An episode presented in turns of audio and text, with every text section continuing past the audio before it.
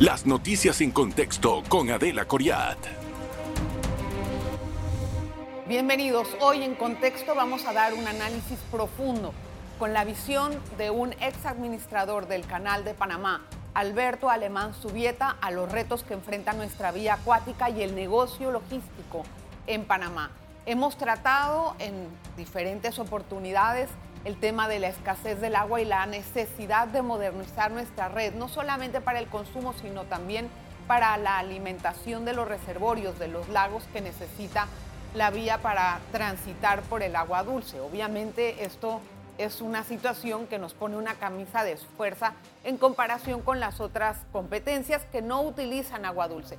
Pero recientemente el administrador de la vía interoceánica, Catín Vázquez, anunció que la visión ahora del canal también es ver a las navieras, pero ahora es ver a la carga. Y para eso hay nuevos planes. Le voy a saludar a nuestro invitado, don Alberto. Gracias por estar con nosotros. De verdad lo aprecio mucho. Ex administrador del Canal de Panamá, muchísimas gracias. Yo necesito voces autorizadas para hablar en el programa. Me parece que usted puede ayudarme muchísimo a mí y a la audiencia en temas básicos. Primero que todo, el canal de Panamá ya sabemos los retos y las limitantes, ¿no? Los retos son precisamente tener agua, disponibilidad de agua dulce para poder pasar los barcos. Y para eso había que hacer reservorios. Vamos a empezar por ese tema y después la limitante que es la infraestructura, si podemos hacerlo. ¿Qué debería de hacer el país con respecto al tema del agua? Además de todos los estudios que ya conocemos, ¿verdad? Ya están a disposición. ¿Quién debería de hacer los reservorios? ¿El canal? ¿Lo debería de hacer el gobierno? ¿Cómo se debería de manejar eso? Bueno, Adelita, primero muchas gracias y un placer estar aquí contigo para hablar sobre temas que ciertamente que, ah, me siguen apasionando, ¿no? Este, el canal y, su contexto y sobre todo pues el país. Esa pregunta que haces es una pregunta muy interesante eh, porque el tema del agua yo creo que no es exclusividad del Canal de Panamá, nosotros debemos ver como país. Nosotros somos un país bendecido realmente. Panamá es uno de los países que más llueve. Eh, no debiera haber escasez de agua realmente. Eh, tenemos algunas instituciones que digamos que no están a la par. Eh, y hablo específicamente del IDAN. Claro. y por otro lado, debemos tener un manejo de las cuencas para hacerte una, observación, por ejemplo, el otro día hablaba una persona sobre el área de Azuero y eh, un experto en temas de agua decía, la gente preguntó, bueno, ¿y qué, podemos hacer aquí? Pues tenemos esta sequía. Dice, problemas de agua, que ustedes aquí no tienen problemas de agua, que no la saben administrar otra cosa. Claro. Y ese, ese mismo ejemplo, porque ahí obviamente están grandes ríos, en el área de Azuero hay grandes ríos, en la bahía de Tonosí, en el río Oria, el de el, Santa María, en fin, hay grandes cantidades de ríos. Y tenemos pues estas situaciones porque no tenemos un, manejo de administración de cuencas. ¿Y eso le toca al gobierno? Que le toca al país, vamos a llamarlo de esa manera, y debe haber un plan, ¿no? Eh, y posiblemente tenemos que entender que el agua es un recurso natural muy valioso, sumamente valioso. Nosotros en el caso del canal, Panamá en el caso del canal, utiliza el agua un sistema de lagos que son los lagos principales, obviamente, que es la cuenca del Chagres, que te crea pues el lago Gatún y el, lago Maden, eh, la Lajuela, pues donde sacamos también una gran cantidad de agua para tomar en las ciudades principales y periféricas, Colón, pues Panamá, Raiján, Chorrera, en fin. Y eso, eh, esa cantidad de agua que estamos sacando, es, mucha de esa agua se está perdiendo la pérdida de Panamá es altísima. Cuando tú miras el análisis de cuánto es el consumo per cápita, es altísimo, cosa que no debería existir. En un momento, cuando estábamos en el momento de la transición del canal, yo hice una propuesta en su momento de que el canal fuera quien administrara toda la producción de agua. que era tomar Chilibre y tomar, eh, creo que había otra planta más, que el canal fuera, se dedicara a producir el agua y que el IDAN se dedicara a administrar sus redes y a optimizar sus redes para que no hubiera pérdida. ¿Y qué pasó? Bueno, por supuesto la, negaron. Eh, yo creo que había otros intereses que querían hacer pues las plantas y esas obras de infraestructura y eso básicamente es lo que ha pasado. Entonces, eh, es como si tú construyes plantas que le echas a un, a un, a un sistema que se- el agua se va, pues tienes... No, y además no sabes si vas No. a tener el agua para las Bueno, plantas. eh, y ese, ese es parte del asunto. En, el, en la, el canal es el responsable, y es parte de la, está en la Constitución, que la cuenca hidrográfica del canal, el canal es, es el administrador del recurso hídrico, o sea, toda esa agua que está ahí, el canal la administra. Entonces, yo creo que tenemos un tema eh, que en su momento, cuando fuimos a comenzar a estudiar el plan del, del tercer juego de esclusas, nosotros vimos la capacidad de las cuencas adyacentes a la cuenca del Chagres, que se llamaba las cuencas del lado oeste.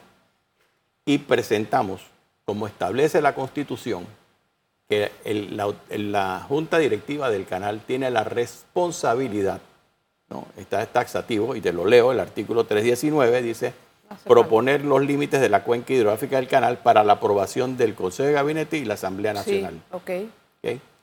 Eso se propuso en el año 99 y se pasó la ley que, que amplió la cuenca del canal, o la definió porque no estaba definida. Bien. ¿no? Esa cuenca, que llegaba casi a, a Coclé, tenía una serie de lagos que se podían hacer, que estábamos estudiando, ¿no? para saber que en el tiempo ¿no? tú tenías ahí un recurso que pudieras administrar. El, el tener la cuenca bajo la administración del canal lo que hace es proteger Sí. ¿no? esas áreas, de, eh, eh, poner, ordenarlas. Eso, eso ¿no? está claro. Eh, la cuenca del canal de Panamá, Adelita, tiene, es una cuenca que el mundo entero ve. Eh, es muy importante porque es una cuenca para el comercio mundial y la, y la ven con mucho cuidado. Y al mismo tiempo unas cuencas mejores administradas en el mundo. Creo que hoy hay una noticia en la prensa donde dice cuánto, cuánto ha crecido los bosques en la cuenca en los últimos Sí. 10 años. Eh, trabajamos con las comunidades, ordenamos las comunidades. Ahora, don, don ¿no? Alberto, eh, eh, es cierto que todo eso es, eh, es lo más eh, valioso también para el canal, porque es su recurso para poderse manejar y funcionar. Yo quiero que al regresar de la pausa podamos analizar a fondo esta, esta disyuntiva de por qué hasta ahora no se ha resuelto ese tema. Usted Sí. me está hablando de cosas de hace 15 y 20 años y con la visión que yo sé que muchos de los funcionarios que estuvieron en el canal estuvieron advirtiendo el tema del agua, pero no se hizo nada. Entonces yo quiero entender por qué, qué es lo que está pasando en, gusto. en- en- en palabras más sucintas. Vamos a regresar enseguida. En breve regresamos con En Contexto. Bueno, gracias por continuar en sintonía. Hoy conversamos con el ex administrador del Canal de Panamá, Alberto Alemán Subieta. Don Alberto, eh, bueno, ya hemos tenido un repaso interesante de usted de lo que eh, ha sido el tema del agua y las circunstancias en las que estamos metidos. Pero ya lo conocido, hay que tomar la acción. La acción la debe de tomar exactamente quién. Usted primero le pregunto algo. ¿Ve necesario la construcción de reservorios de agua? Por supuesto que sí. claro. En Río Indio coincide con la idea que en Río con la idea de Río Indio. ¿Quién debe de hacer eso? ¿El gobierno o la ACP? Eso le corresponde a la, a la Junta Directiva del canal. Y es un tema que hemos estado diciéndolo hace rato ya. En varias, eh, cuando estuve en la Junta Asesora del canal, eh, lo dije a la junta- como asesor a la Junta Directiva en su momento. Porque quedó pendiente, llamémoslo así, quedó pendiente. En su momento, cuando, la, cuando se fue a hacer el- el- la ampliación del canal de Panamá, una decisión política en ese momento fue eliminar la ley que establecía los límites de la cuenca del canal, porque eso eliminaba el tema de la, de la- del, de la- del sector oeste, Sí. ¿no? para que la gente estuviera tranquila de que el canal no iba a ser Río Indio en ese momento. Porque lo que se había definido era que con el, el sistema de, de tinas de ahorro de agua, Río Indio no era necesario en ese momento. Y digo en ese momento. Claro. Entonces, porque se estudiaron varios proyectos, hay una, gran, una, hay una lista de proyectos que han salido nuevamente ahora, posibilidades de hacer. Río Indio es uno de ellos. Río Indio viene estudiándose desde los años 30. Sí, además No, que ya está prácticamente decidido que es el mejor Bueno, sitio. Por eso, es que eso, eh, de nuevo, desde los años 30 se conoce Pero el canal no puede hacer más embalses. Bueno. la ley lo dice. No, es lo La- que, ¿qué es de, lo que de nuevo, invita la ley? La ley que sucedió en ese momento estableció la eliminación, Exacto. ¿no? Y dijo no se iban a hacer estos embalses. Hoy en día, 20 años después, ¿no? Le queda al canal definir, igualito que hicimos en su momento, es decir, dónde está el agua, ¿no? Y qué queremos hacer para definir lo que sería la cuenca hidrográfica del canal que, se, que requiere para poder desarrollar proyectos a futuro. Y de nuevo, el tener, el tener que el canal sea el responsable de las cuencas, lo que hace es mejorar y proteger esas, esas cuencas. Entiendo, o sea, o sea. Entonces, lo que a mí pienso que corresponde en este momento, ante la necesidad existente y los estudios hechos y realizados, que dicen, este es un sitio donde se puede perfectamente hacer eh, este embalse que viene estudiándose de los años 30, el canal tiene esa responsabilidad de llevarle al Ejecutivo, plantear la necesidad de decirse, señores, nosotros tenemos y presentamos esta ley que esta debe ser los límites de la cuenca. Y debe estudiarse y presentarse como una opción. Eso le corresponde, como dice la Constitución, a la Junta Directiva. A la Junta Directiva del Canal de Panamá. Pregunta, para eso... Obviamente, perdona, ellos lo pueden presentar, el Consejo de Gabinete lo tiene que aceptar y entonces llevarlo al legislativo. O sea, esto, no es que yo decida. ¿Eso requiere cambiar la ley?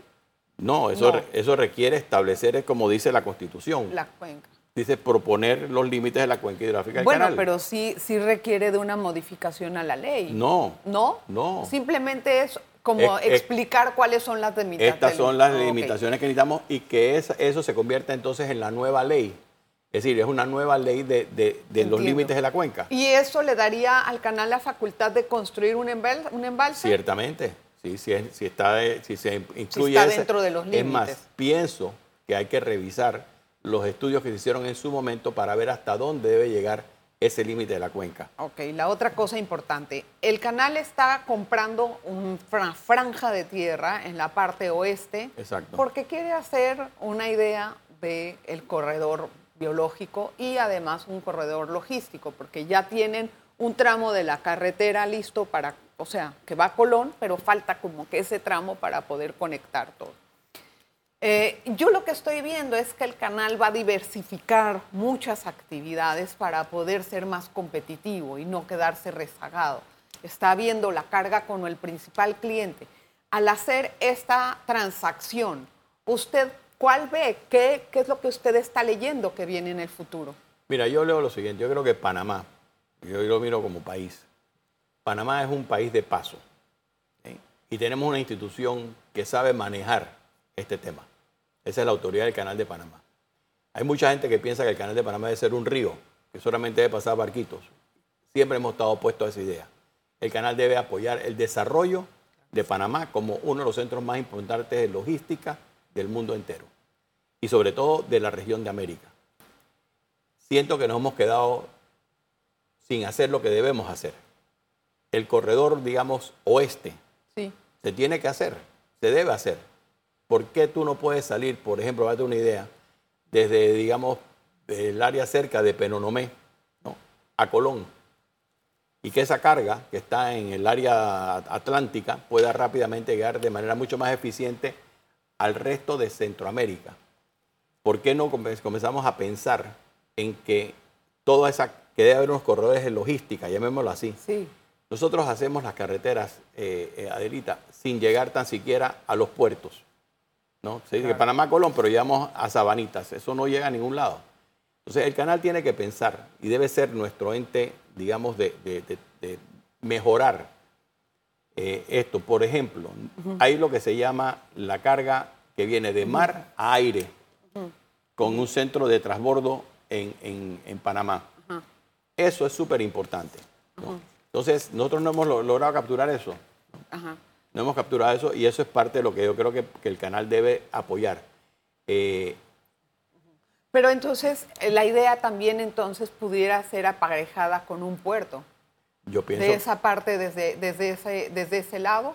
Debe, deben, es más, debe haber más puertos. ¿Deberían de hacer un nuevo puerto, por ejemplo, para poder recibir la carga y manejarla? ¿O cuál es la visión ahí? Yo, creo, yo creo que sí, yo creo que es más... ese sería otro nuevo proyecto del canal, tal vez. Claro que debe ser un proyecto del canal, ¿por qué no? Es decir, este, no es que el canal va a manejar puertos, es que el canal debe permitir el desarrollo de, áreas portuarias. ¿Se acuerda el lío que hubo con Corozal? Bueno, eso yo creo que fue, por ejemplo, eh, si me permites...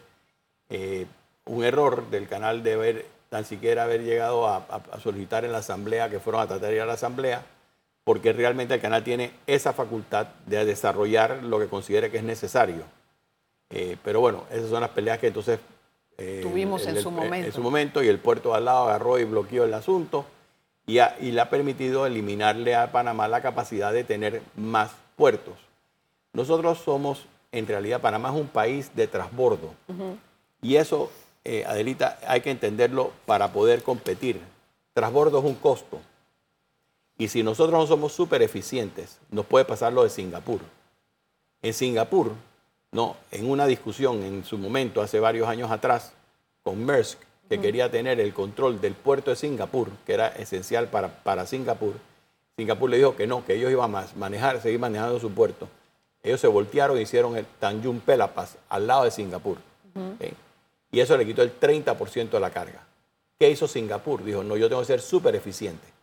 Y mejoró un sistema eficiente de, cosas. Y hoy es uno de los puertos más eficientes del mundo, que mueve más de 30 millones de, contenedores. Pero tomaron medidas, hicieron decisiones. Acá lo que estamos esperando es eso. Panamá, Adelita, es el único puerto del mundo, yo me canso de decirlo, el único puerto del mundo que tiene terminales en dos océanos.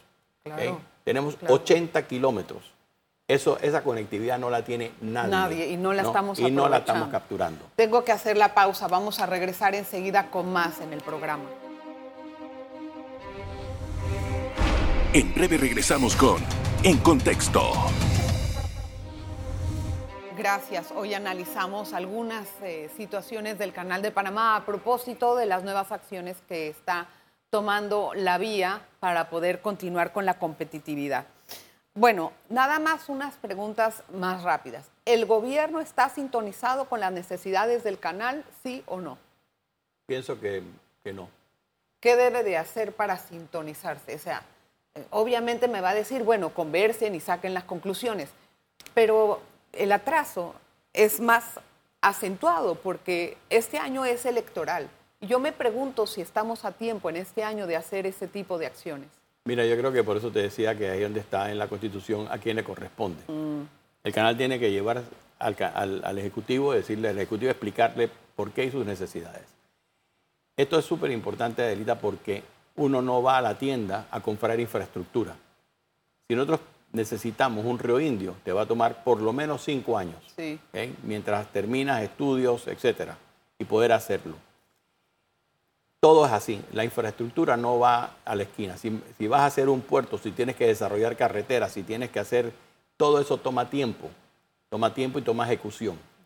Y Panamá tiene que, mirarse bajo el punto de vista que tengo que competir. Lo que te decían antes, eh, ¿por qué la carga que viene marítima no la conectamos con, los, con el aeropuerto? El aeropuerto está totalmente desconectado. Y la parte terrestre. El terrestre, toda esa, todo ese concepto de logística debiera, pienso yo, que debiera existir como un think tank, eh, ¿no?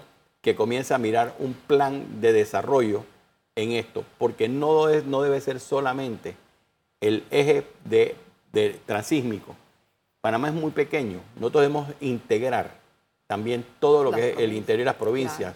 Cuando hablamos de carreteras con rutas de logística, es para que el costo de la comida sea mucho más barata. ¿Qué es ese corredor terrestre? ¿Qué representa en materia económica para el canal? Por ejemplo, ¿cuántos clientes más podemos agarrar ahí? Porque ya tenemos una limitante de carga de que los barcos nuevos, el 20% de la flota no cabe ni siquiera en las Neo Panamax. Eso nos puede ayudar, por ejemplo, a, tener esa, esa atractivo, ese atractivo. Mira, el, Canal de Panamá pasó una cosa interesante. El otro día pasó un barco de 17 mil contenedores. Interesantísimo. Y nosotros cuando lo analizamos estábamos hablando de 12 mil. Ahorita bajaron los contenedores, los volvieron a subir el tamaño del barco, el tamaño del barco era un barco que puede, puede llevar 17 mil. Tuvo que bajar por el tema de calado. Exacto. Y no porque no. Es correcto. Entonces, eso te dice a ti, hoy en día, eh, el mundo ha, ha ido a barcos de 24 mil contenedores, pero no importa. El gran volumen y hay barcos que se diseñan para el canal de Panamá en las exclusas Neomax. Por aquí pasan 5.000 barcos, ¿no? Que son 14.000 tránsitos porque son tres veces el mismo barco dando rutas en el, mundo. Pero ese es, eso, con eso se mueve casi el 6% del comercio mundial. Y como te decía al principio, tenemos ahora movemos también energía, que es otro, otro tipo de negocio que tenemos. El canal tiene una diversificación. Nosotros como país, de nuevo, es un tema de país. Sí. Como si podemos mover por ejemplo, gas en tuberías que lo hacemos en el oleoducto. Si te puedo poner otros oleoductos, si podemos tener otros puertos para que se haga transbordo, para que llegues al Pacífico, transbordes y muevas carga al Atlántico que pasa de decisión, hoy. Pero son ideas modernas, son ideas que se tienen que discutir en los gabinetes. Yo no entiendo cuál es Eso es así. el es problema. Que, es que nosotros, de nuevo, en Panamá, una de las bases de nuestra economía es la logística. Claro. Entonces, tenemos que ponerle mucho énfasis a eso. Ok, otra cosa es que el canal ahorita eh, eh, sigue siendo competitivo, o sea, como ruta, sigue siendo competitiva. Muy competitiva. Sí, muy competitiva. Nada más para entender, Muy porque como estamos ante tantos retos. La otra cosa es, eh, ¿qué tanto tiempo, eh, más bien, ahorita se necesitan 2.000 personas nuevas en, como los empleados, relevo generacional. ¿Qué tanto eso puede mermar eh, la competitividad de la ruta? De, de la ruta no, del canal, de la operación del canal en este periodo de aprendizaje. ¿Eso existe, ese tra- traslape? Mira, yo creo que el canal, en su, como en su momento, como te decía, eh, el canal en su momento contrató en, eh, universidades para entrenar sus propios este, Sí. eh, personal con maestrías, con eh, certificaciones en administración de proyectos. Nos preparamos para eso y yo creo que el canal se está preparando y se debe seguir preparando en las nuevas, las nuevas cosas que vienen, porque es que lo que sucede es que no es igual.